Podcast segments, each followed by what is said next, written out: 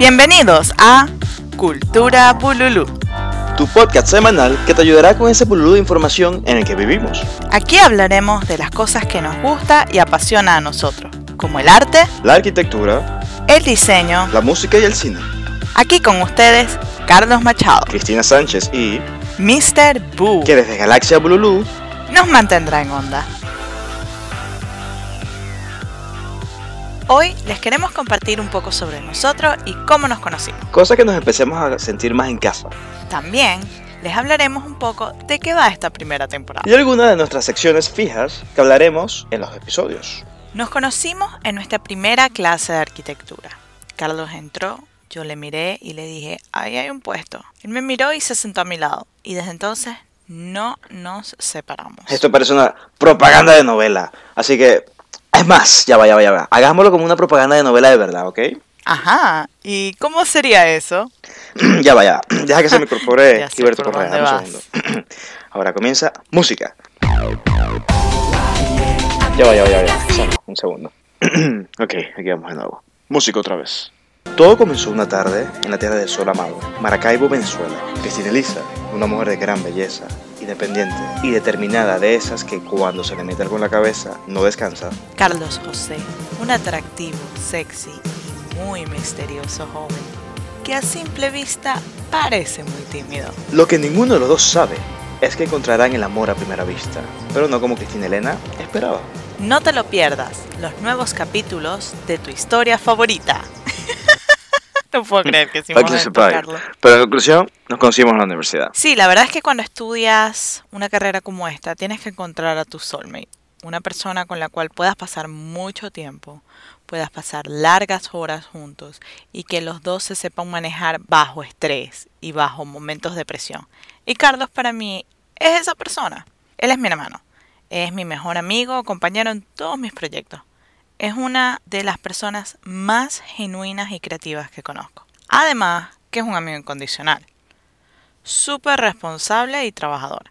Es de esas personas que tú sabes que cuentas con él, que cuando le pides un favor, tú puedes contar con eso que va a suceder. Pues Titi, mi todo, alguien que ha estado en las buenas y en las malas para mí, que si no fuese por las cosas de la vida sería la mujer ideal, perfecta para mí. Es más, ya lo hubiese hecho como 40 hijos.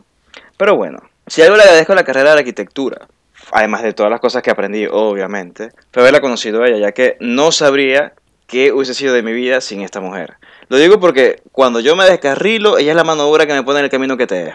Y además de todo eso, hace unas arepas mortales. La razón por la cual decidimos empezar este podcast es que desde que me mudé a Estados Unidos entendí el problema de las largas distancias. Manejo 45 minutos y de vuelta a mi trabajo. Estamos hablando de un total de 10 horas perdidas a la semana. Es decir, música pareja. Sí, al principio sí, pero después de un año de estar escuchando siempre lo mismo en la radio, te aburre. Y después de haber pasado por cualquier cantidad de apps, ya no sabes qué más hacer. Hasta que un día, de la nada, decidí abrir esa app moradita del celular que nunca había utilizado. ya sé, muy poco curiosa de mi parte. Y así de simple fue que descubrí el mundo del podcast. Ya luego, hablando con amigos, mi lista creció, cosa que esas horas, esas dos horas de manejo al día se convirtieron en horas para aprender de diferentes temas. Le comenté a Carlos mi nueva adicción y en medio de una crisis existencial porque se acercaba mi cumpleaños número 30, le dije, Carlos, ¿sabes qué? Necesito que creemos algo nuevo, algo diferente, que diseñemos, que algo que disfrutemos, que, que los dos podamos compartir. Y qué mejor manera que un podcast donde los dos nos podemos sentar a conversar y hablar lo primero que nos pase por la cabeza. Y simplemente pues compartirlo. Y es que tengo muchas opiniones en mi cabeza que compartir. Muchas, no, muchísimas opiniones, Titi, muchísimas.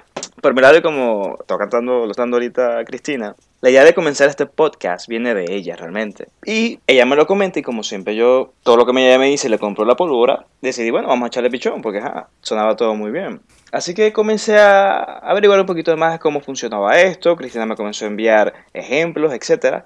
Y bueno, como lo dije anteriormente, me comenzó a gustar bastante. Pero lo que realmente me gustó de todo esto fue cuando Cristina me, me dio, me explicó cómo sería este canal, este podcast, que nos enfocaríamos muchísimo más en las cosas positivas del mundo, en las cosas que están pasando en el mundo, las cosas buenas que están pasando en el mundo, fue lo que más me gustó del tema de cultura Bululú.